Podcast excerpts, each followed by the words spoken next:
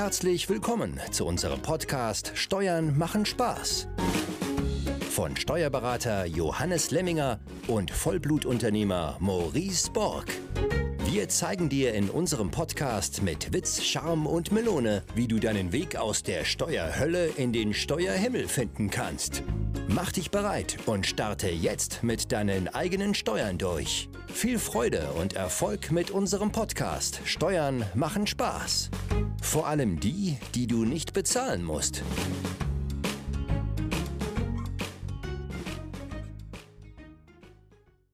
Herzlich willkommen zu einer neuen Folge des Podcasts Steuern machen Spaß. Heute mit einer super spannenden Folge, wie ich finde, mit einem super interessanten Thema, auch wenn es mich gar nicht so wirklich betrifft. Nämlich das Thema lautet, wie das Finanzamt dich durchleuchtet und dich entlarvt. Also bei mir gibt's ja nichts zu entlarven, ähm, weil Johannes immer so artig ist in der Steuerberatung.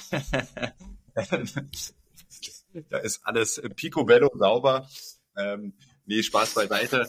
Äh, Johannes, äh, klingt nach einem spannenden Thema. Bin ich gespannt, äh, wie, äh, ja, wie das Finanzamt da vorgehen kann bei unterschiedlichen Themen. Was waren so deine Kerngedanken, warum du das Thema heute mal beschreiben wolltest? Ja, ich weiß jetzt gar nicht, wie ich dein Lachen interpretieren soll, weil das war doch schon sehr auffällig, ne? Aber ja, ähm, so, also du bist äh, natürlich nicht betroffen, du bist immer ehrlich, oder wie hast du das gerade äh, formuliert? Äh, hab schon wieder vergessen. es betrifft dich nicht, ne? Es betrifft mich nicht, genau, ja. nee, also man muss es nicht so ins Lächerliche ziehen, ne? Also ich glaube, äh, ich glaube, ich bin da, also ich, ich, ich freue mich schon auf die erste Betriebsprüfung, so ist nicht. okay, dann lassen wir uns mal überraschen, was die erste Betriebsprüfung dann bringt. Dann, dann, ähm, kann, dann kann ich dich endlich mal einsetzen.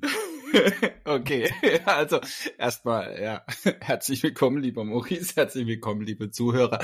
Äh, und ist ja ganz witzig, wenn diese Folge ne, äh, mit einem ernsten Hintergrund in Anführungszeichen, ja, welche Möglichkeiten das Finanzamt hat, äh, um dich wirklich zu durchleuchten, ja, so spaßig beginnt. Aber finde ich gar nicht schlecht, weil ist ja eher ein Thema, ne, wo wir uns als ja, also jetzt gehe ich mal davon aus, als ehrliche Steuerbürger ja auch immer ja äh, gläsern und ja, Datenschutz, ne, also interessiert, glaube ich, da beim Finanzamt äh, erstmal gar keinen. Äh, da wirst du halt wirklich äh, von A bis Z. Und, und manchmal habe ich das Gefühl, selbst der Finanzbeamte weiß mehr als deine Partner, deine Partnerin oder dein Partner. Äh, ich hoffe, ganz so weit ist es nicht. Übrigens sagt man das ja vom Steuerberater auch öfters, dass der Steuerberater mehr weiß als der Partner oder die Partnerin. Ja, das will ich jetzt hier nicht bestätigen. Aber manchmal wissen wir schon viele Dinge. Ja, oh. also ganz kurz nochmal ein Einwurf, Johannes. Also warum ich auch immer so lachen muss bei diesem Thema oder so schmunzeln muss. Äh, mir begegnen oft äh, Fragen, ob das jetzt bei Instagram ist, ob das jetzt bei äh, im Netzwerk ist, bei die wichtigste Stunde. Kann ich das absetzen? Ähm, ist das so, so nach dem Motto, ähm, als, als wenn das dann immer ein großer, großer Skandal wäre, was abzusetzen. Also ich sehe es ja immer so, wenn ich den, den, den als Unternehmer, wenn ich den betrieblichen Hintergrund verargumentieren kann und darstellen kann, darlegen kann und sauber ausdokumentiere, warum soll ich es denn nicht absetzen können und was kannst was kann denn schlimmstenfalls passieren? Schlimmstenfalls gehe ich dann in die Diskussion mit dem Finanzamt und dem werde ich schon erklären, warum man das bei mir absetzen kann. Ähm, und wenn dann, ja, was kann dann passieren? Dann erkennt er das dann eben an oder er kennt es nicht an und streicht mir das und dann habe ich noch einen Weg, dann kann ich dann klagen oder nicht klagen. Aber somit habe ich es dann zumindestens versucht. Aber es herrscht immer so äh, dieses, dieses Mindset und das hast du ja auch als Wort äh, hier so ein bisschen entlarvt, ja, durchleuchtet. Also ähm, ich habe immer das Gefühl, äh, dass du dann mit, mit, mit, dass die Leute den Eindruck haben, dann mit halbem Bein im Knast zu stehen. Und äh, ähm, wenn man das, das, wie gesagt, sauber betrieblich begründet, sehe ich da gar keine, gar nicht dieses Angst-Mindset als richtig. Ja, also ein guter Hinweis, weil den habe ich jetzt so gar nicht auf dem Schirm gehabt. Ne? Du musst natürlich wirklich unterscheiden, zwischen dem, was du jetzt sagst, ja, dass du ja eine Ausgabe hast, wo du davon ausgehst, die ist betrieblich, ne, in deinem Sinn, äh, weil du hast natürlich auf der anderen Seite einen Finanzbeamten, der, der hat einen ganz anderen, ich sag mal, Horizont ist jetzt das falsche Wort, aber der hat eine andere Betrachtungsweise. Der unterstellt ja vielleicht erstmal, hey, das ist privat veranlasst. Ne, für dich ist es betrieblich veranlasst. Du hast einfach eine unterschiedliche Meinung. Und dann geht es ja auch darum, ne, auf einen gemeinsamen Nenner zu kommen. Und dann kann die Lösung sein, dass es eine Betriebsausgabe ist, ganz richtig. Oder man einigt sich, okay, vielleicht die Hälfte, ja, oder wie auch immer, ist betrieblich veranlasst, das andere ist dann privat veranlasst. Hm, aber da geht es ja auch tatsächlich darum, das hast du jetzt ja schön gesagt, dass du es ja auch dokumentierst und, und diese Betriebsausgabe auch offen darlegst. Also das ist ja ein Bereich, das heißt, das Finanzamt sieht, okay, Maurice hat jetzt diese Ausgabe angesetzt und kann aufgrund dessen erstmal entscheiden, nee, das streichen wir oder nee, das passt. Mhm. Also hier bist du ja in, in der Dokumentation offen, ehrlich äh, und auch komplett transparent.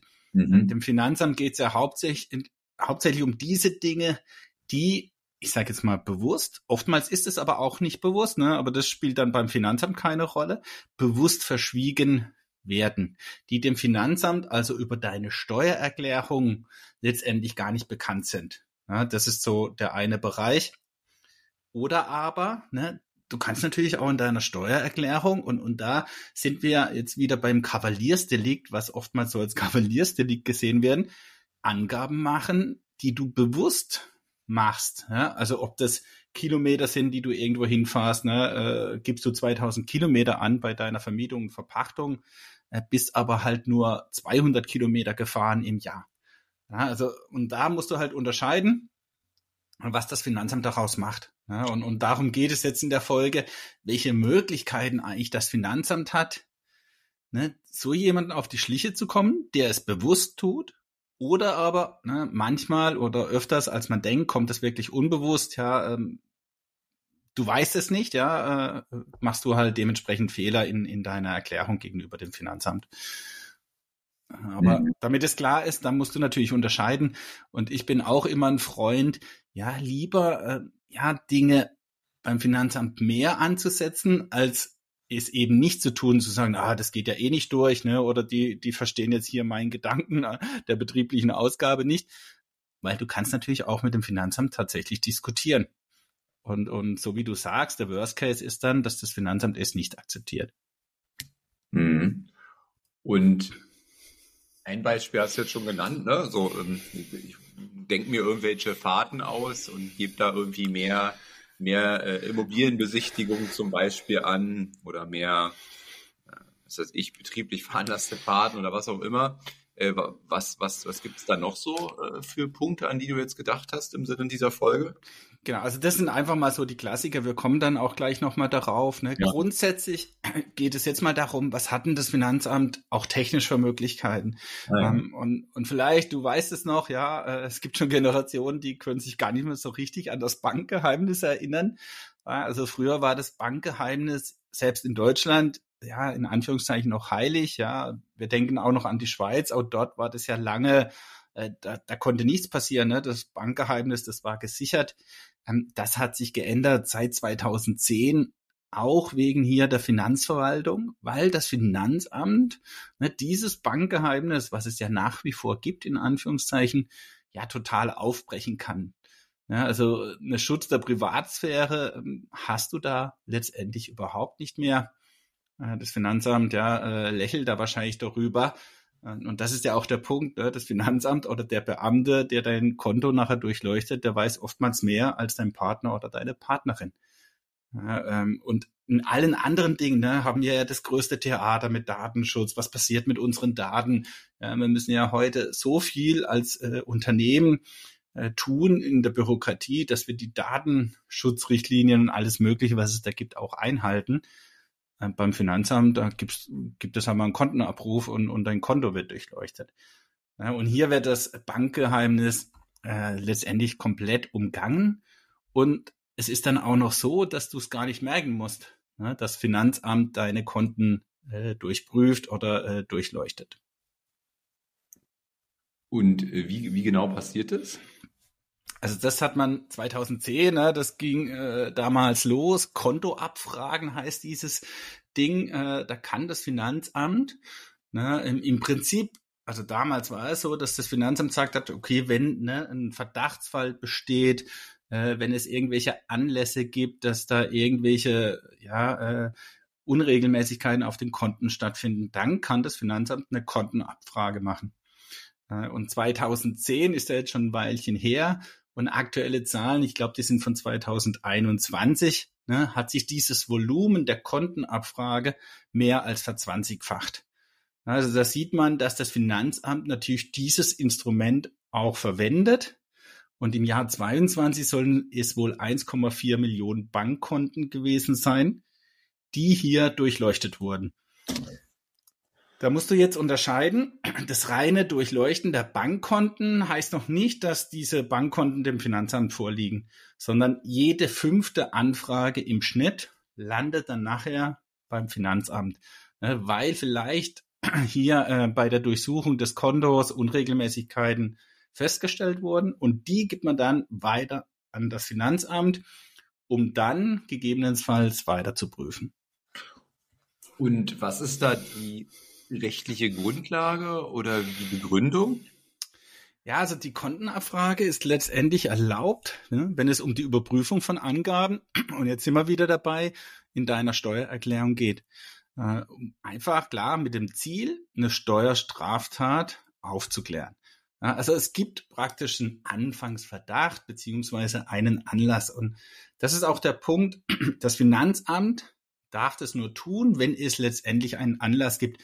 Aber der Anlass ist aus meiner Sicht natürlich sehr schwammig, äh, weil du letztendlich in jeder Angabe der Steuererklärung irgendeine Unregelmäßigkeit ja finden kannst. Äh, besonders in Steuererklärungen, ne, die nachher auch mit einem Unternehmen zu tun haben. Jetzt beim normalen Arbeitnehmerfall wird es sehr viele äh, Angaben geben, wo es natürlich keine Ungereimtheiten gibt, weil jedes Jahr die Steuererklärung ähnlich aussieht. Äh, also da musst du dann auch nochmal unterscheiden. Äh, aber ich sag mal, ne, wie weit es hier tatsächlich um eine Aufklärung einer Steuerstraftat geht, äh, kann ich nicht beurteilen. Letztendlich könnte man das natürlich auch anzweifeln. Aber ne, es soll letztendlich ein Hinweis, eine Auffälligkeit in der Steuererklärung vorliegen. Und dann wird im ersten Schritt, also man darf sich das nicht so vorstellen, dass dann sofort dein Konto äh, abgerufen wird und das Finanzamt oder derjenige, der den Kontoabruf macht, hat alle Einsicht, sondern es geht erstmal um die Stammdaten. Na, da wird bei deiner Bank praktisch vor Ort angerufen und in Erfahrung gebracht, hä, welche Konten und Depots hast du denn überhaupt? Ja, also es geht ja auch nicht nur um dein Girokonto, sondern es geht um deine komplette Bankverbindung Jetzt zum Beispiel bei der Berliner Volksbank oder bei der Sparkasse, wo auch immer. Und erst danach, ja, wenn sie dann sehen, okay, das sind die Konten und vielleicht ist dem Finanzamt ein Konto gar nicht bewusst. Ähm, und dann gehen die hin und sagen, so, jetzt wollen wir die Kontostände abprüfen und da wendet sich das Finanzamt an das Geldhaus. Und dann geht es eben weiter, um darin irgendwelche Auffälligkeiten festzustellen. Ja, und so beginnt halt diese Maschinerie zu laufen. Mhm. Und wirst du dann informiert als Bürger quasi, als Geprüfter? Ich habe jetzt gerade gesagt, 1,4 Millionen Konten wurden wohl 2022 äh, mit dieser Kontenabfrage durchprüft. Ähm, ich weiß es von keinem Kunden von uns. Jetzt kann es natürlich sein, dass der Kunde das erstmal für sich behält. Ähm, also das siehst du mal, ich weiß nicht, ne, inwieweit das Finanzamt hier wirklich aufklärt. Grundsätzlich sollte es so sein, dass wenn dein Konto jetzt abgefragt wurde und es sind keine Auffälligkeiten festzustellen, dass du danach informiert wirst. Aber ne, das ist ja schon von der Systematik äh, sehr spannend. Du wirst erst danach informiert. Oh, lieber Maurice, wir haben dein Konto geprüft, alles in Ordnung, ne, sozusagen. Ähm, so soll es eigentlich sein, also dass du danach einen Hinweis bekommst, dass deine Konten geprüft wurden, hier durch diese Kontenabfrage. Wenn natürlich Unregelmäßigkeiten, Auffälligkeiten festgestellt werden, dann bekommst du nichts mit. Weil dann will ja gerade das Finanzamt dafür sorgen, dass du dich im Sicheren warst, ja, dass du dich sicher fühlst, äh, um dann in aller Ruhe ja, festzustellen, okay, wo sind denn diese Ungereimtheiten und diese Auffälligkeiten, um dann eben ein Steuerstrafverfahren einzuleiten. Also da wirst du nicht informiert. Wenn du informiert wirst, dann soll in der Regel alles okay sein. Und da besteht letztendlich eine Informationspflicht. Also wenn jetzt hier jemand zuhört, der äh, hier schon mal eine Mitteilung bekommen hat vom Finanzamt, äh, darf er sich gerne bei uns mal melden. ja, wie so etwas dann aussieht. Es fühlt sich irgendwie so nach verdammt viel Aufwand an in Bezug auf das Konto. Lohnt sich das auch für das Finanzamt? Ja, also ich will nicht wissen, was da für ein Kostenapparat äh, dahinter steckt. Ne? Ähm, keine Ahnung. Äh, die Zahlen der, ne, was du durch solche Fahndungen und, und alle Methoden, die das Finanzamt so hat, das wird jedes Jahr veröffentlicht. Und im Jahr ähm, 21 waren das immerhin 2,2 Milliarden Mehreinnahmen, ne? also 2,2 Milliarden mehr Steuern, äh, die hier insgesamt der, der ganze Bund kassiert hat, auf alle Steuerarten verteilt. Und im Verhältnis ne, auf Privatpersonen sind da 354 Millionen Euro angefallen und der Rest sind im Prinzip dann Unternehmen. Und die größte Steuer ne, im Steuerbetrug ist immer die Umsatzsteuer. Ähm, ich weiß es jetzt nicht ganz genau, aber ich glaube, von diesen 2,2 Milliarden sind allein 750 Millionen circa äh, bei der Umsatzsteuer irgendwo hinterzogen, beziehungsweise halt aufgedeckt worden, dass die noch bezahlt werden müssen. Und, und du musst dir vorstellen, ne, geschätzt wird, dass jährlich 50 Milliarden an Steuern hinterzogen werden. Das ist so die offizielle Schätzung. Ähm, ja, inwieweit man der vertrauen kann, keine Ahnung. Aber bei 2,2 Milliarden, ne, da hast du noch nicht mal fünf Prozent äh, der tatsächlichen Steuerhinterziehung aufgedeckt dann ist Steuerhinterziehung ein ganz adäquates Mittel bei dem Chancen-Risiko-Verhältnis, oder? ja, wenn du jetzt davon ausgehst, dass du äh, Chance-Risiko fünf Prozent ist, dann könnte man auf die Idee kommen, es zu riskieren. äh, aber na, also ich sage immer, ja, äh, egal welche Steuerhinterziehung, äh, es lohnt sich nie. da wäre mir der Schlaf immer wichtiger, dass ich ruhig schlafen kann und nicht Angst haben muss, dass nachts um vier ja, hier irgendwelche Beamte bei mir vor der Tür stehen, äh, weil Rechte hast du ja dann keine mehr, du hast nur noch Pflichten. Äh, von daher äh, kann ich da nur jedem davon abraten. Aber du siehst das Potenzial ne, wahnsinnig hier. Aber es liegt natürlich auch sehr vieles an der Umsatzsteuer. Ne? Da gibt's gewisse ja, Umsatzsteuerkarusselle, da gibt's wirklich so ne, organisierte Banden, die letztendlich nur auf diese ja, Steuern abgesehen haben ich glaube, auch da müssten wir differenzieren. Ne? Wenn ich so in gewissen Zeitungen dann einfach lese, ja, 50 Milliarden Steuern werden jedes Jahr hinterzogen. Ne? Was assoziierst du da? Ähm, ah ja, die Reichen äh, sparen auch da noch Steuern. Ähm, und, und vieles von diesen 50 Milliarden, äh, bin ich 100% äh, überzeugt, entstehen durch kriminellen Banden, haben also nichts mit der klassischen Steuerhinterziehung, äh, so wie wir sie eigentlich kennen, zu tun. Und jetzt mal in Summe wird sich das ja wahrscheinlich ähm, lohnen, aber wie geht das Finanzamt dabei vor? Ja, also ne, da muss man, warum ja auch die Folge jetzt hier entstanden ist, hat ja auch mit diesem ganzen Hype mit äh, KI zu tun, ne, mit der künstlichen Intelligenz, ne, ChatGPT und jetzt gibt's ja auch von äh, Google Board, heißt es, glaube ich, ähm, ja, wo hier die KI jetzt eingesetzt wird. Ähm, und das Finanzamt ne, hat schon länger sozusagen ein elektronisches Risikomanagementsystem, so heißt es, RMS ne, äh, in der Abkürzung. Äh, und das läuft praktisch über jede Steuererklärung. Ja, das läuft drüber, du gibst deine Steuererklärung ab. Ja, deswegen, ja, du hast da noch einen Vorteil, wenn du sie nicht elektronisch abgibst, ja, aber die Steuererklärung auf Papier, die wird ja nachher auch beim Finanzamt noch eingegeben, damit natürlich hier das RMS prüfen kann. Äh, und dann hat das Finanzamt die Möglichkeit, das, was das System auswirft, mit Kontrollmaterial abzugleichen. Ja, und, und das ist die, ich sag mal, die große Waffe des Finanzamts, dass sehr viel Kontrollmaterial von dir, von jedem Steuerbürger, von Unternehmern natürlich mehr, äh, dem Finanzamt vorliegen. Das kannst du natürlich nicht herausfinden, welche Informationen das Finanzamt über dich hat. Und äh, du kannst es auch nicht erfragen. du könntest es ja mal versuchen, aber ich glaube, da wird das Finanzamt nicht sehr auskunftsfreudig sein. Ja, ähm, aber definitiv weiß das Finanzamt extrem viel über dich. Da kannst du dir sicher sein, ohne ja, dass du überhaupt eine Ahnung hast, was es sein könnte. Du vermutest ja sogar mehr als der Partner. Also äh, ich glaube, in meinem Fall ist das nicht so, dass das Finanzamt mehr über mich weiß als Magda. Aber ähm, ähm, vielleicht muss ich mir auch Sorgen um deine Beziehung machen, warum du so eine Glaubenssätze entwickelst. Aber Nein. ja, also ja, mal, äh, kannst du ja mal uns raten, welche Möglichkeiten wie, beziehungsweise welches Kontrollmaterial da so dem Finanzamt vorliegt.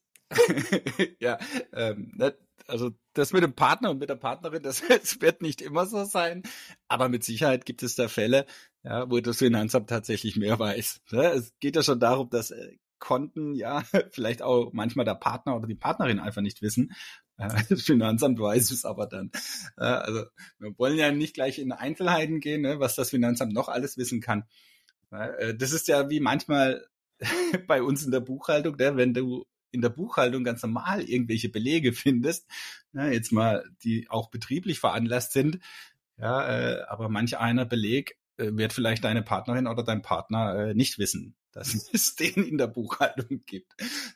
Um, um, um da jetzt äh, raus aus dieser Schwulität zu kommen. äh, aber äh, ja, äh, machen wir mal äh, einen Break. Äh, da fällt mir nämlich gerade ein. Ich wollte ja eigentlich Werbung machen. Ne? Wir haben ja äh, vorher darüber gesprochen. Jetzt hauen wir das mitten rein, äh, damit jetzt keiner abspringen kann, der schon so weit gekommen ist bei unserem Podcast, ne? dass ich jetzt ja dabei bin, das Zasterbuch zu schreiben. Äh, und da gibt's eine Landingpage, ne? äh, jetzt aktuell bei dieser Aufnahme noch nicht fertiggestellt, aber ich hoffe, wenn der Podcast veröffentlicht wird, ist die Seite fertig. Und das ist einfach zaster-buch.de. Und da kann jeder, der dann informiert werden will, wenn das Buch zu bestellen ist, einfach seine E-Mail-Adresse eingeben.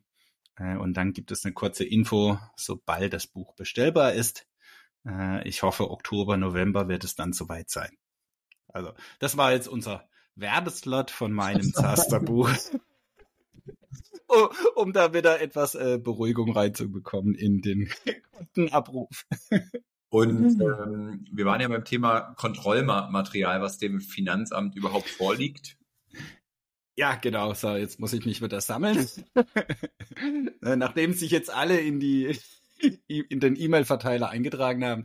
Nee, also der Klassiker ist natürlich, ne, ich habe es vorhin ja schon erwähnt, wenn du Arbeitnehmer bist, ja, und das war früher eben auch nicht so. Ne? Alles, was du eben von deinem Arbeitgeber bekommst, ist letztendlich auf auch liegt dem Finanzamt vor. Ne? Also die Lohnsteuerbescheinigung ist ja heute alles elektronisch. Ne? Früher war das eben nicht elektronisch.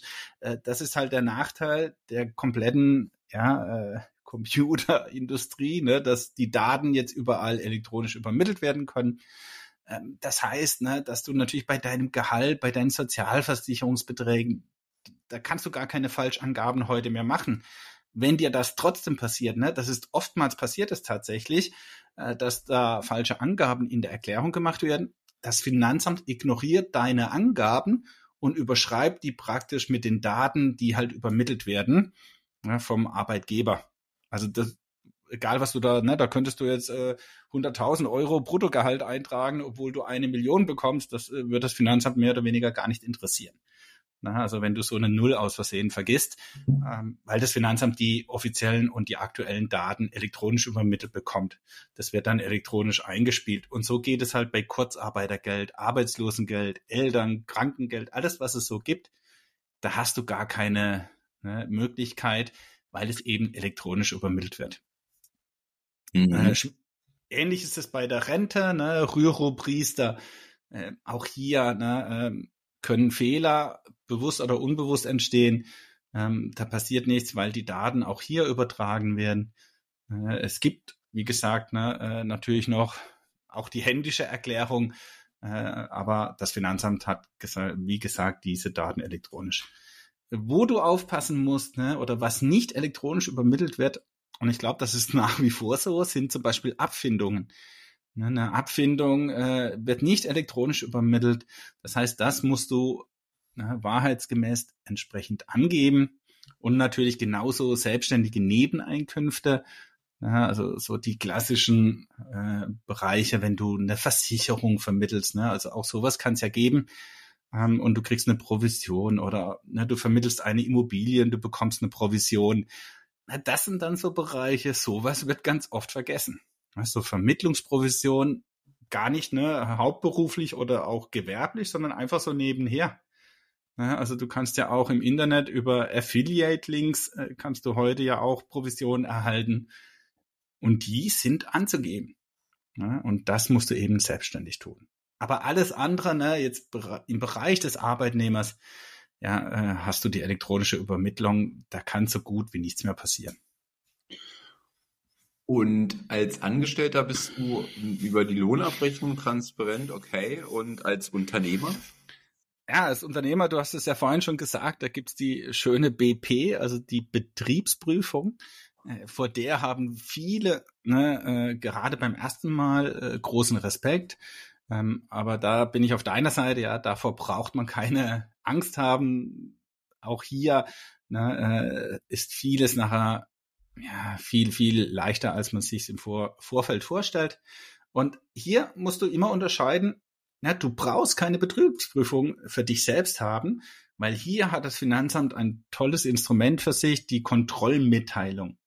Ja, also das heißt, du wirst gar nicht selber geprüft, aber in irgendeinem Unternehmen, welches geprüft wird, gibt es eben eine Rechnung von dir. Ja, und, und du stellst jetzt ja im Jahr einige Rechnungen aus. Das heißt, diese Rechnungen, die jetzt Unternehmer betreffen, die landen irgendwo beim Unternehmen. In der Betriebsausgabe. Der will ja auch diese Rechnung ansetzen, weil er die Vorsteuer bekommt und eben den Betriebsausgabenabzug. So, und dann ist es natürlich für das Finanzamt ein leichtes zu sagen, oh, hier habe ich eine Rechnung von DWS, ne, die wichtigste Stunde, und, und schick diese Rechnung praktisch als Kontrollmitteilung an dein Finanzamt. Und dann kann dieses Finanzamt einfach mal so eine Gegenprüfung machen, ne, wie so eine Spiegelprüfung und gucken, okay, passt diese Rechnung, die der eine Unternehmer als Betriebsausgabe ansetzt, ist bei dir diese Rechnung im Erlös, im Ertrag zu finden. Das ist so die klassische, ganz einfache Kontrollmitteilung. Und natürlich nimmt sich das Finanzamt hier Dinge raus, die eben auffallen. Ja, also so eine DWS-Dauerrechnung wird das Finanzamt gar nicht rausziehen. Und je nachdem, wie sie ja auch noch bezahlt wurde, schon gar nicht. Ja, aber da kannst du dann feststellen, oh, die wurde bar bezahlt. Ja, das Finanzamt sucht sich natürlich Barrechnungen, die der eine Unternehmer absetzt. Und dann wird geguckt, oh, ist diese Bareinnahme beim Maurice Borg versteuert? Das ist die einfachste Methode der Kontrollmitteilung. Und auch ein Grund, warum Barzahlungen ne, so verdammt gefährlich sind. Ähm, du kannst das ja auch mal vergessen. Ich unterstelle ja jetzt nie Absicht. Du kannst auch mal eine Bareinnahme vergessen. Ne, tatsächlich vergessen. Ähm, und das ist die Gefahr, diese Kontrollmitteilung. Und dann werden natürlich auch bei der BP, wenn du eine BP hast, ne, deine Bücher wirklich mittels Verprobung auf Plausibilität geprüft. Ne, Vorjahresvergleiche, Branchenvergleiche, ne, und so weiter. Also alle Vergleiche, die das Finanzamt irgendwie aufgrund von Datenmaterial heranziehen kann. Und wenn es da Abweichungen feststellt, dann ist es ein Grund des Finanzbeamten einfach näher hinzugucken. Das heißt ja nicht gleich ohne Abweichung Alarm, weil die Abweichung kann ja begründet sein. Ja, also das muss nicht gleich äh, ein Hinweis zur Manipulation sein, sondern einfach um äh, für den Finanzbeamten ein Punkt, äh, zu sagen, hier schaue ich jetzt genauer hin. Und dann gibt es die Klassiker, Kassenbücher, Fadenbücher, Spesenabrechnungen. Ne? Weil die oftmals manipuliert werden, werden die natürlich gesondert äh, betrachtet und genauer analysiert. Also das sind immer die Klassiker. Bewertungsbelege, ne? solche Dinge. Äh, Geschenke sind immer die gleichen Punkte, die das Finanzamt dann halt eben genauer analysiert. Und hier hat das Finanzamt einfach den Vorteil, einen riesen Datenpool ne, der heute, ne, da denken wir wieder an die KI, halt extrem leicht ausgewertet werden kann, wo du dann halt einfach im Vergleich zu anderen Unternehmen äh, nebendran gestellt wirst und, und sehr schnell sind halt dann Auffälligkeiten auffindbar. Und sicherlich kann es ja auch richtige Gründe für, für irgendwelche Abweichungen geben. Bin ich dann immer gleich unter Generalverdacht oder was passiert dann? Ja, das ist das Gleiche, wie wir vorhin gesagt haben oder wie du gesagt hast, ne, wenn du eine Ausgabe ja bringst, dann ist es wichtig, dass du es dokumentierst, dass du es begründest. Ne, und natürlich kannst du auch in deinem Unternehmen im Wareneinkauf, ne, wenn wir jetzt beim Klassiker sind, oder auch in der Gastronomie, wo du einen gewissen Wareneinsatz für deine Waren hast, Ausnahmen haben. Ja, du, du kannst eine Rabattaktion machen, ja, wo du viel einkaufst und aber dann dein Verkaufspreis halt drastisch reduziert ist, ja, dass du 40, 50 Prozent unter dem offiziellen Verkaufspreis verkaufst. Das heißt, in dem Moment verfälschst du deine äh, Auswertung, deine komplette Zahlen sehen dann anders aus. Aber wenn du das begründen und dokumentieren kannst, dann ist das, ja, dann hast du kein Problem. Ja, das ist ja immer das, worum es dem Finanzamt geht. Ja, ist es plausibel? Ja, ähm, ansonsten, wenn du halt äh, viel einkaufst, ja, jetzt nimmst du mal den Klassiker Pizzabäcker, der, der kauft halt sein ganzes Material ein, aber die Pizzaverkäufe äh, stagnieren oder bleiben immer auf dem gleichen Niveau. Und der Einkauf hat sich jetzt mal übertrieben verdoppelt. Äh, dann ist es ja auch kein Wunder, dass der Finanz, Finanzbeamte sagt, okay, das will ich jetzt mal genauer äh, betrachten. Ja, und dann musst du es dokumentieren können. Da könnte ja auch sein, dass halt äh, ein Einkauf äh, total, ja, der, der war halt hinüber, den konnte er gar nicht verwenden, aus welchen Gründen auch immer. Aber ohne Dokumentation, ne, also auch solche Verluste aufgrund von Mangelware oder eben jetzt im, im verderblichen Bereich, das musst du dokumentieren. Mhm. Und jetzt kennen wir zwei Möglichkeiten des Finanzamtes. Welche gibt es noch? Ja, auch ein Klassiker, das haben wir auch schon öfters äh, angesprochen, ist natürlich der Hinweisgeber. also äh, oftmals der freundliche Nachbar, ja, der dich immer grüßt und äh, am besten noch über den Gartenzaun in Gespräche verwickelt, ja, äh, aber dann hintenrum äh, beim Finanzamt äh, dich dann anschwärzt und äh, einfach Dinge halt, äh, die ihm auffallen, ja, also das oftmals das Auto, ne? also solche Dinge, ähm, dass man da doch mal drüber gucken müsste und natürlich, ja, so ist es, äh, ja, tatsächlich der Ex-Partner beziehungsweise die Ex-Partnerin, weil da natürlich ja oftmals ja auch äh, sehr viel Wissen äh, beim Ex-Partner oder der Ex-Partnerin äh, liegt. Äh, und, und wenn du dich halt dann im, im Streit trennst, ja, oder halt nicht im Guten, sehr oft äh, hier Hinweise vom Ex-Partner eingehen. Und in Baden-Württemberg, ne, viele Bundesländer werden jetzt nachziehen aufgrund des Erfolges. Ja, gibt es ja sogar ein anonymes digitales Hinweisgeberportal. Ja, also da kannst du theoretisch jeden anschwärzen, weil es komplett anonym ist. Ja, ähm, du kannst dir ja auch mal einen Spaß machen, dich selbst anzuschwärzen. Ja, bin ich immer gespannt, was da passiert. Ähm, da, da gibt es keine Kontrolle. Ne? Also das, weil vorher, es gibt ja noch die üblichen äh, Wege, jemand anzuschwärzen, ne? die sind alle nicht anonymisiert, sondern da hast du halt E-Mail-Verfahren, Brief oder Telefonanruf aber das findet halt tatsächlich mit deinen Daten statt. Ja, und Baden-Württemberg hat gesagt, sie wollen das anonymisieren. Da hast du sogar die Möglichkeit, ja, äh, hin und her zu schreiben, wenn dann Nachfragen bestehen. Auch das findet dann alles äh, komplett anonym statt. Das gibt es seit 2021 äh, und verschiedene Bundesländer wollen jetzt ein ähnliches Portal in der Zukunft hier bereitstellen, dass du dann eben hier sehr vereinfacht und ohne ja die Hürde irgendwo deine Daten preisgeben zu müssen, ja, Unternehmer, wen auch immer, anschwärzen kannst.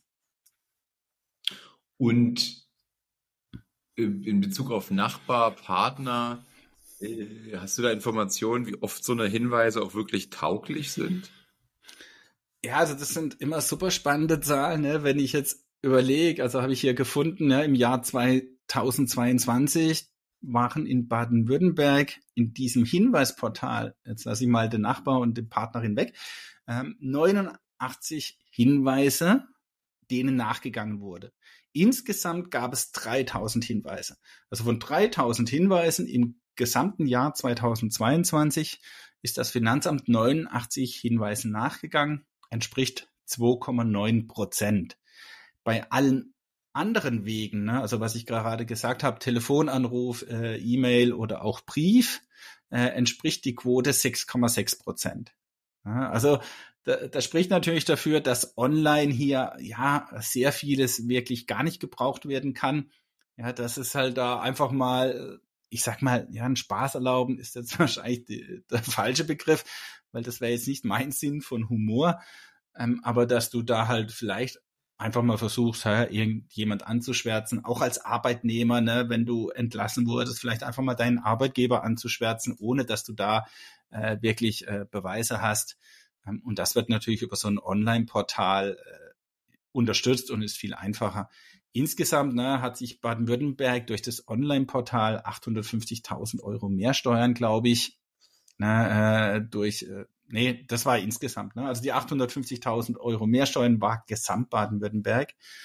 Äh, wie viel auf das Online-Portal hier fällt, äh, da gibt es keine Zahlen, zumindest nicht nach außen.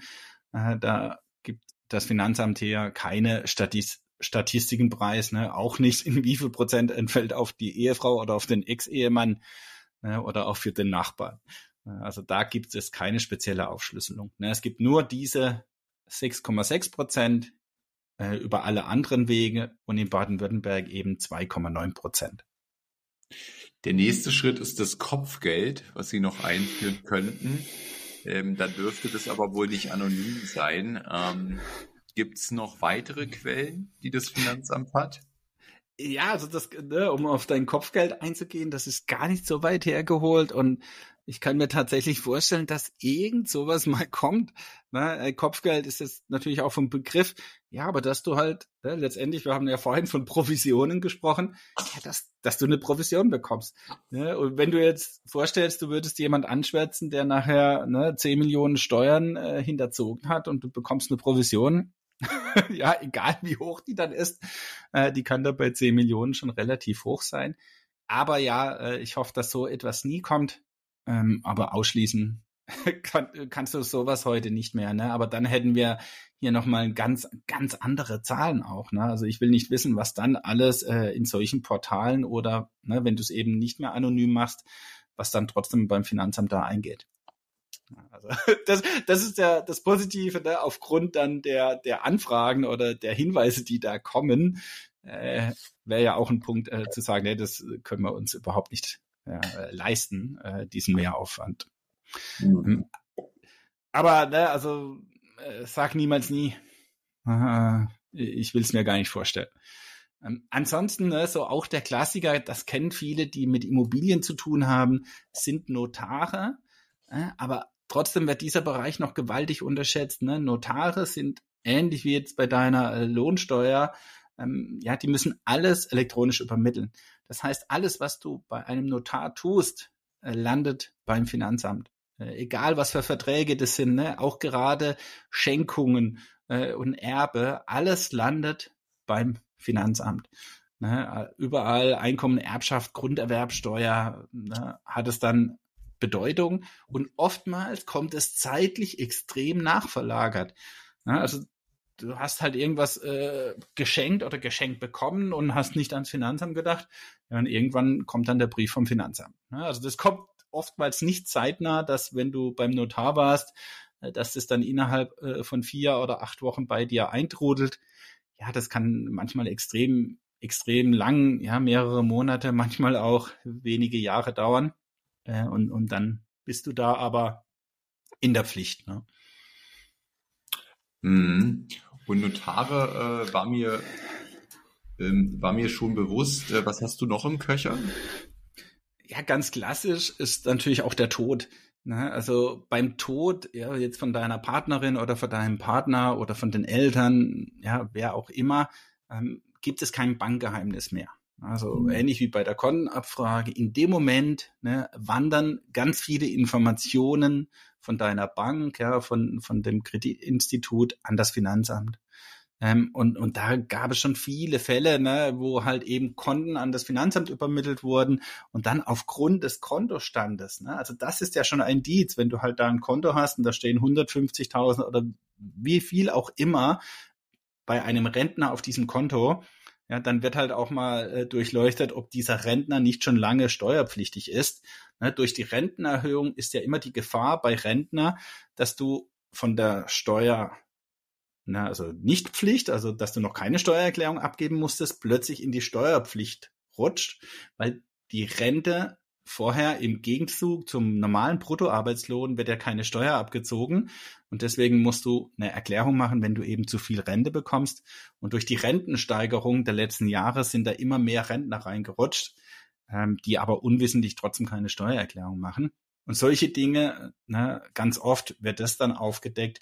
Oder was auch sehr oft vorkommt, es gibt halt plötzlich ein äh, Konto in der Schweiz oder wo auch immer im Ausland, ja, wo komplett das Geld unversteuert ist.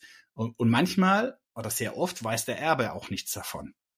Dann ist es eben ganz wichtig, und das ist auch äh, so eine Falle, dass du als Erbe bist in der Pflicht, ne, natürlich diese Konten anzugeben bei der Erbschaftssteuererklärung, weil an diesem Nachlass hängt natürlich auch die Verbindlichkeit der Steuerschuld. Tust du das nicht, ne, dann bist du in der Steuerhinterziehung und, und eben nicht äh, der Erblasser. Ähm, ja, da wäre es ja auch nicht mehr schlimm, weil der lebt nicht mehr. Also da bist du als Erbe nachher in der Pflicht, weil daran diese Verpflichtung hängt. Und, und das äh, passiert sehr oft, ne, dass irgendein Auslandskonto auftaucht. Und wie gesagt, das Finanzamt bekommt das mit. Äh, und da kommen wir auch gleich zum nächsten Teil, ne, weil es eben einen automatischen Kontoinformationsaustausch auch mit dem Ausland gibt. Und dann kann ja Erben hier äh, richtig teuer werden, beziehungsweise richtig bitter enden. Also nicht nur teuer werden, sondern im Worst Case sogar im Knast enden. Ja, ne, ich hoffe, der Fall kommt selten vor, weil eben, ja, letztendlich erbst du ja in solchen Fällen oftmals ein Auslandskonto. Ja, und, und die Erbschaftssteuer sollte dann auch reichen, äh, dass ne, dieses Geld, was da drauf ist. Äh, aber natürlich ist das bitter. Du, du denkst, du erbst hier viel und musst nachher ja 30 oder 40 Prozent äh, ans Finanzamt bezahlen, weil es eben noch nicht versteuert ist. Ne? Und je nachdem, wie viele Jahre da unversteuert drauf sind, ne, mit zig Kapitalerträgen kann da schon eine gewaltige Summe äh, ja, auf dich zukommen. Ja, und, und dann, ja, also ich hoffe nicht im Gefängnis landen, aber ne, aus dieser großen Erbschaft wird halt dann äh, aufgrund dieser Tatsache nachher eine kleinere Erbschaft.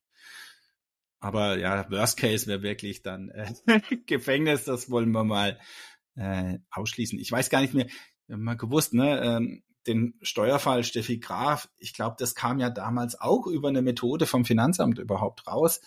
Na, ähm, ich glaube, weil äh, die Finanzbeamtin beim Friseur ne, irgendein Magazin gelesen hat, wo Steffi Graf Werbung machte für irgendwas. Ähm, aber diesen Werbepartner gab es in der Steuererklärung nicht. Ja, ich glaube, so kam damals das Finanzamt auf Steffi Graf äh, mit der ganzen Steuerhinterziehung.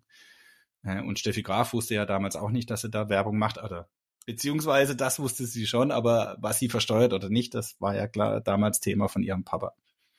Mhm. Also da, ich glaube, da gibt's wahnsinnige Geschichten, ne, wie, wie teilweise dann solche Steuerhinterziehungen aufgedeckt wurden. Natürlich sehr oft auch der Zufall. Und ähm, Thema Informationsaustausch, da gab's ja auch was mit Airbnb und eBay. Ähm, ich war selber sogar selbst betroffen bei Airbnb. Ich habe mal 2000, ich glaube 2014, ähm, während ich im Urlaub war, ähm, meine eigene Wohnung vermietet ähm, zu, für, für die Woche oder was und fand das auch total cool, weil ich war im Urlaub und die Vermietung hat quasi den Urlaub bezahlt.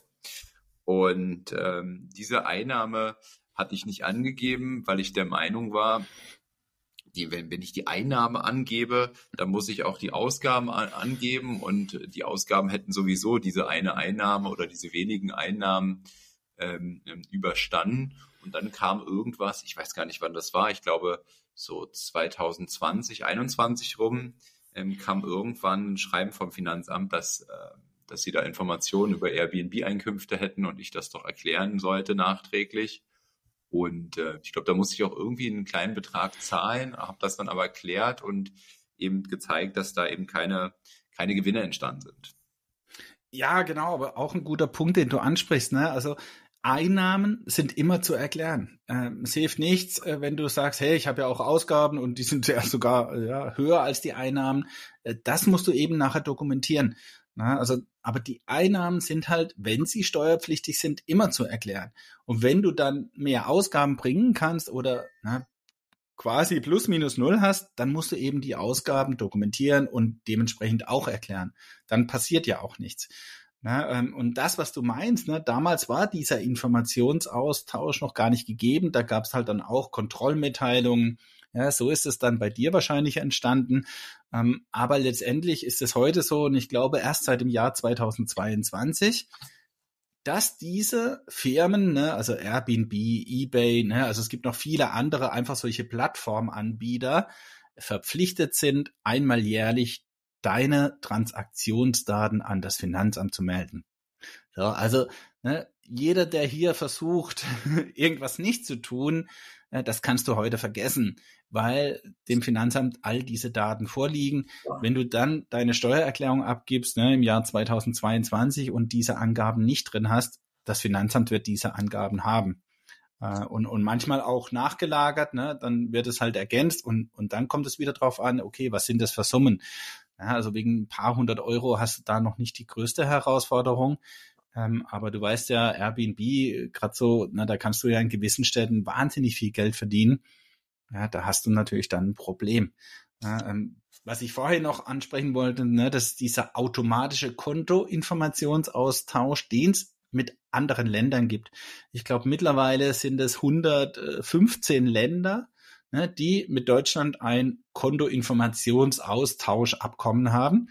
Und, und, du kannst dich ja bestimmt noch daran erinnern, früher hat man CDs gekauft. Ne? Also gewisse Bundesländer haben dann äh, irgendwelche Millionenbeträge ausgegeben, um irgendwelche CDs aus dem Ausland zu kaufen, wo eben dann gewisse Konten von deutschen Steuerpflichtigen drauf waren. Das brauchst du heute nicht mehr, weil eben der automatische Kontoaustausch stattfindet.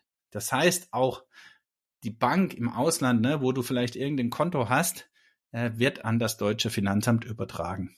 Es liegt dem Finanzamt diese Kontostände mit den Ländern, wo der Informationsaustausch stattfindet, vor. Also auch das so ein Instrument, wo du heute ja äh, absolut gläsern bist. Und das ganz aktuell war ja auch Nordrhein-Westfalen. Ne? Also da sind wir jetzt wieder weg von diesem automatischen Informationsaustausch, so wie jetzt bei anderen Ländern oder eben Airbnb. Das Finanzamt hat auch die Möglichkeit, ein Sammelauskunftsersuchen, heißt der Begriff, ne, bei gewissen Firmen ja, einzuholen. Ähm, und das hat äh, zum Beispiel Nordrhein-Westfalen gemacht, ne, und zwar bei der Kryptobörse bitcoin.de. Ähm, da wurden 4000 Bitcoin-Trader, ne, stehen da jetzt auf der Liste. Und die haben in den Jahren 2015 bis 2017, da ist der Bitcoin von 180 Dollar auf 19.000 Dollar gestiegen, also hat sich extrem schnell vervielfacht. Und alle, die in diesen Jahren mehr als 50.000 Euro pro Jahr über diese Börse umgesetzt haben, die sind jetzt beim Finanzamt. Ja, und das Finanzamt geht jetzt hin und verteilt diese 4000 Trader auf die unterschiedlichen Länder, je nachdem, wo du eben deinen äh, steuerpflichtigen Sitz hast. Ähm, und da bin ich gespannt. Ne? Also das Finanzamt erwartet hier Steuern im zweistelligen Millionenbereich. Ne? Auch das kann also das Finanzamt, wo es überhaupt keinen heute automatischen Austausch gibt, ne, halt einfach mal so ein Sammelauskunftsersuchen machen und da hast du als Unternehmen keine Chance. Ja, egal welches Unternehmen das ist, äh, egal wie groß und wo das sitzt, da musst du diese Daten äh, rausrücken an das Finanzamt. Ja, schon, schon, schon beeindruckend, was da in dem Bereich alles, alles geht. Ähm, ist da noch weitere Punkte zu? Ja, also so ganz am Schluss, ne, das ist jetzt auch so dieser Fall Stephanie Graf, ne, wo es ja um die eigene Recherchearbeit des Finanzamts geht. Äh, da war das damals, glaube ich, wirklich ein Zufall. Ne? Aber es gibt natürlich ganz viele Finanzbeamten, die das nutzen, ne? und zwar in ihrem Umfeld. Ja, äh, da musst du manchmal nur achtsam ne, sein, um gewisse Auffälligkeiten ja, äh, wahrzunehmen. Ja, also ganz viele, ne, man kann sich ja manchmal auch ganz dumm anstellen, wenn du eine Anzeige in der Zeitung veröffentlichst, ja, äh, Handwerkerleistungen, äh, Biete, ne, werden angeboten oder im Bereich ja, der, der Putzdienste. Ähm, ja, das Finanzamt liest diese Anzeigen ganz bewusst. Ne, und nur um nachher zu schauen, hat derjenige auch irgendwelche Einnahmen aus dieser Tätigkeit. Ne, jetzt kann das ja natürlich sein, dass du keine Einnahmen hast, weil deine Anzeige halt eben nicht erfolglos, äh, erfolgreich war aber dann musst du es dokumentieren können. Ja, also es gibt so ganz einfache Methoden. Oder es gibt auch wirklich äh, ne, das klassische Probeessen, ne, dass äh, ein Finanzbeamter im Restaurant vorher essen geht, ne, bezahlt bar äh, und, und dann wird nachher einfach überprüft, ist dieser Barbeleg in den Erlösen. Also, also gerade beim Bargeschäft gibt's halt so ganz einfache Dinge, die das Finanzamt, Finanzbeamte tun können. Äh, und das kommt viel, viel öfters vor ja, als wir es uns vorstellen können. Und natürlich auch ne, solche Plattformen, egal ob das jetzt eBay ist, ja, das ist jetzt äh, wohl die bekannteste, äh, geht das Finanzamt hin und, und stöbert einfach mal, hey, wie viel wird da so verkauft und ist derjenige gewerblich? Na, dann musst du diese Einnahmen angeben. Und dann kommt wieder dein Punkt, wenn ich Ausgaben habe, dann kann ich die auch angeben. Ne? Aber ich kann nicht einfach die Einnahmen weglassen, nur weil ich sage, ich habe ja auch Ausgaben und die decken meine Einnahmen. Das hilft dir dann eben nicht. Ja, ja auch, auch ich musste lernen im Leben. ähm, wie lautet dein Zasterfazit, Johannes? Ja, also dieses RSM, ne, dieses Risikomanagementsystem ist letztendlich auch beim Finanzamt nichts anderes wie irgendein schlaues KI-System. Ähm, ja, und ich bin gespannt, was uns da in der Zukunft noch erwartet. Ne? Man geht gerade bei Betriebsprüfungen davon aus, äh, dass natürlich die Finanzverwaltung in Zukunft hier Möglichkeiten hat, ja, wo die künstliche Intelligenz dann soweit ist, ne, Auffälligkeiten ja nicht nur aufzuspüren, sondern halt schon viel tiefer, ja, und noch viel detaillierter und genauer äh, dich zu durchleuchten. Ne, und, und das wird mit Sicherheit kommen. Ne? Also die KI wird hier in der Betriebsprüfung und natürlich in diesem gesamten Risikomanagementsystem äh, ständig erweitert. Äh, und wenn man die Diskussion ne, mit ChatGPT sieht, dann kann man sich schon vorstellen, was da für ein Überwachungsnetz, ja, dass diese Schlinge auch um den Ehrlichen, ne, das ist ja immer, äh, ich sage mal, das, ja, du hast ein ein Prozent Betrüger, aber 99 Prozent der Ehrlichen leiden natürlich darunter auch. Ja, und, und das ist aber ja immer die Herausforderung von, von gewissen Dingen, ja, wenn irgendwo ein Betrug besteht, ist wie in der Bürokratie. Ne? Warum wird die Bürokratie in Deutschland immer mehr? Weil es eben welche gibt, die diese Dinge ausnutzen. Ne? Und alle, die es bisher nicht ausgenutzt haben, müssen darunter leiden. Ja, also da wird definitiv diese Schlinge immer enger. Ja, und in Zukunft äh, kannst du ja Steuerbetrüger vielleicht ne, auf Knopfdruck identifizieren. Äh, aber hat natürlich zur Folge, dass wir alle in der Summe viel, viel gläsner werden. Und ich habe es vorhin schon mal gesagt, ne, letztendlich ist mein Zaster-Fazit eindeutig, Steuerhinterziehung lohnt sich nie. Ne? Und, und das ist ganz unabhängig davon, dass wir ne, beim Finanzamt eben immer hier durchsichtiger und gläserner werden. Johannes, dann sage ich besten Dank für diese Folge, äh, für diese Insights. Uh, und an euch, ja, uh, die Call to Action von Johannes war ja klar. Tragt euch, äh, tragt euch in seine Liste für sein neues Buch ein. Ich denke, du wirst äh, den Link hier auch in die Beschreibung einbauen, dass das relativ äh, leicht ist meine Call to Action wie immer, äh, das, den Podcast zu bewerten, den Podcast zu teilen, damit wir noch mehr Reichweite bekommen und selbstverständlich auch mein Buch zu bestellen. Es kommt ja äh, Ende August jetzt raus. Äh, und ja, wir sind auf Spiegel Bestseller Kurs. Das heißt, äh, jeder weitere Sale tut da sehr gut. Und ja, bis zur nächsten Folge, bis nächste Woche. Schönen Tag, guten Morgen. Ja. Gut, ja. und, unser, und unser gemeinsames Ziel, ne, Maurice, äh, dass wir dann zusammen im Bücherregal stehen. ja. Steht dann der, der Maurice neben Zaster im, im Spiegel-Bestsellerregal. Genau, du darfst doch einen Platz vor mir sein, Johannes. ja, genau, das wird dann doch spannend. ja, also, also. ciao. Ciao. Hat hier jemand an der Uhr gedreht? Ist es wirklich schon so spät? Ja, ihr Leute, wir machen Schluss für heute. Aber keine Sorge, wir kommen wieder und dann schalte ein, wenn es wieder heißt, Steuern machen Spaß. Und vor allem die, die du nicht bezahlen musst. Es hat dir gefallen? Dann nimm dir eine Minute Zeit und unterstütze uns mit einer Bewertung.